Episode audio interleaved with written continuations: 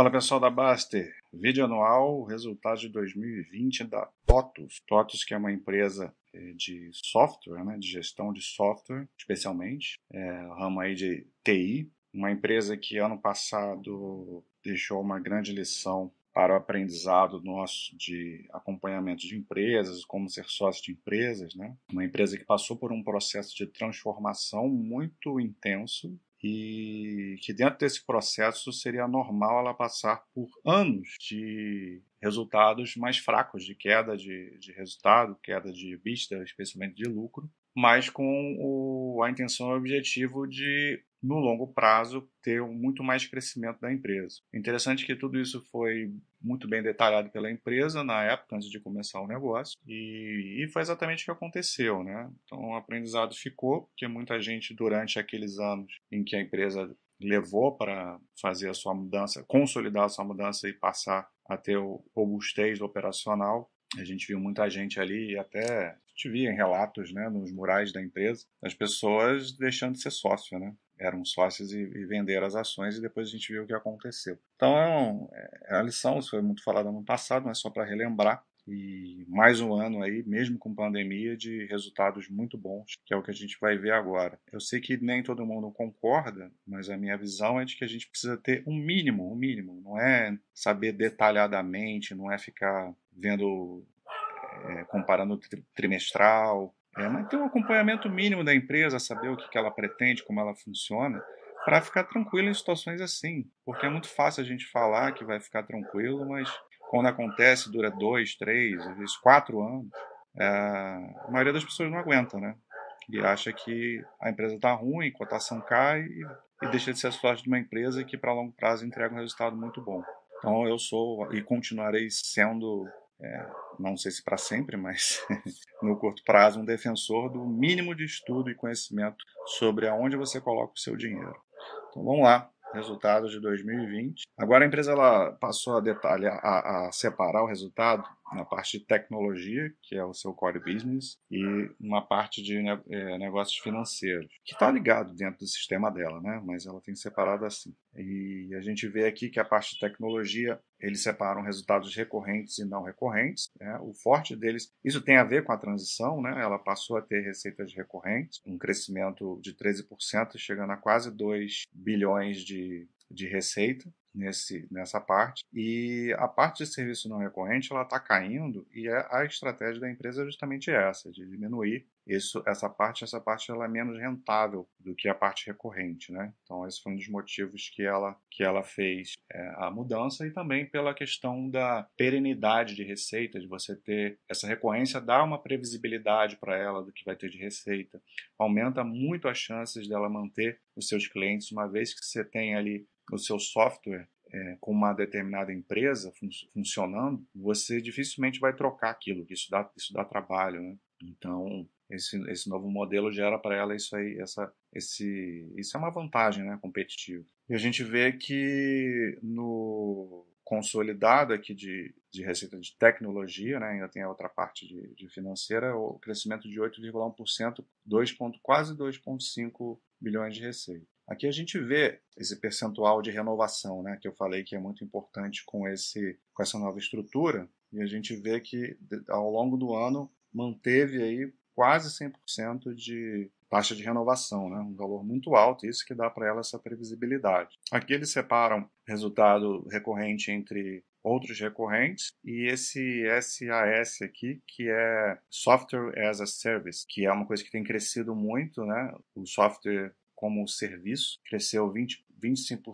21% no ano, e desses 21%, 27% são crescimento de cloud na nuvem. Então a empresa vem muito bem nessa, nessa, nessa questão aqui. Aqui ele mostra o EBITDA ajustado. Ajustado aqui, a empresa fez, tem feito aquisições, né? Então isso gera um aumento de depreciação e amortização então, para a gente ter uma base de comparação melhor do operacional, eles ajustam esse resultado. Aqui é só a parte de tecnologia, que é a principal parte da empresa, e você vê como que foi forte, né? O EBITDA subiu 19,2%, 559, quase 560 milhões de EBITDA de tecnologia, e uma margem, um bom aumento de margem, né, de mais de 2%, 2,1% pontos percentuais, na verdade, e ficando em 2,7% a margem EBITDA ajustada em 2020. Então, muito bom resultado operacional da parte de tecnologia. Aqui é outra parte dela que ela, ela coloca como produtos de crédito, né, dessa empresa Supplier, que foi uma das aquisições dela recente. Aqui a gente tem uma é parte menor né, do resultado, mas vem contribuindo. Teve um momento de no auge da, da pandemia que sofreu aqui esses produtos financeiros, mas ao longo do terceiro e quarto tri já se recuperando e chegando a valores próximos do que praticava em 2019. Na verdade, no fim do ano, no último tri agora, até superou o que ela vinha desempenhando no cenário pré-pandemia, né? Então, recuperação aí dessa parte financeira com produtos de crédito também.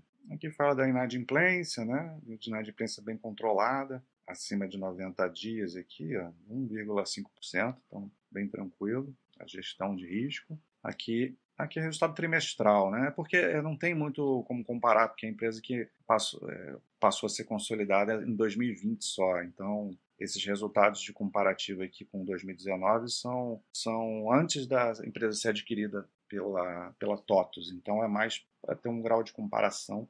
É, então, é, como é coisa nova, a gente perde um pouco isso. Né? Aqui a gente vê o resultado consolidado, juntando tudo da empresa, tanto essa parte de crédito financeiro quanto a parte de tecnologia, e a gente vê um crescimento de receita de 13,8%, dois dígitos, ficando em 2,5 bi, e uma margem EBITDA ajustada crescendo é, 22, é para 22,7%. Esse aqui é o consolidado. Mais ou menos parecido com o da tecnologia, até porque o, é o principal da empresa, né?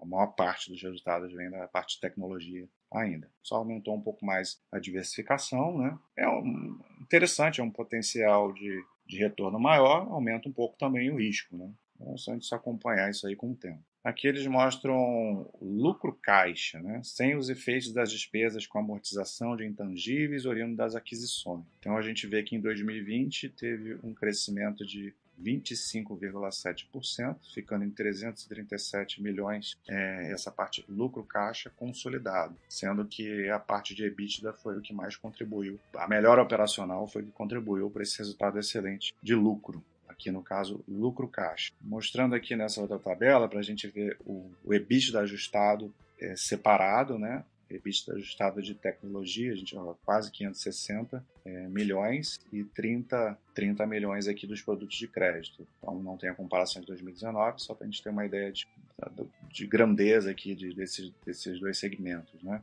O EBITDA ajustado de tecnologia, como a gente tinha falado, cresceu 19,2% e aqui é o consolidado, né? 590 milhões, crescimento de 25,6. Impressionante o crescimento por um ano desse da empresa. E o lucro líquido crescendo 15,2%. Lucro líquido ajustado ficando em 290 milhões. Lucro caixa a gente já falou. Parte de endividamento e caixa, né? a empresa está com caixa positivo, é, tem mais caixa do que dívida, então é bem tranquilo. Ela tem novas aquisições aí já anunciadas, né? Então esse caixa vai servir para parte do caixa serve, serve para isso. Teve uma excelente geração de caixa também no, ao longo do ano de 2020. Então é uma empresa que está andando redondinha, crescendo num bom momento, é, já consolidado aí as transformações, os resultados que começaram a aparecer desde lá de 2018 e, e agora continua nesse crescimento. Então, tudo tranquilo aí para a top até o ano que vem.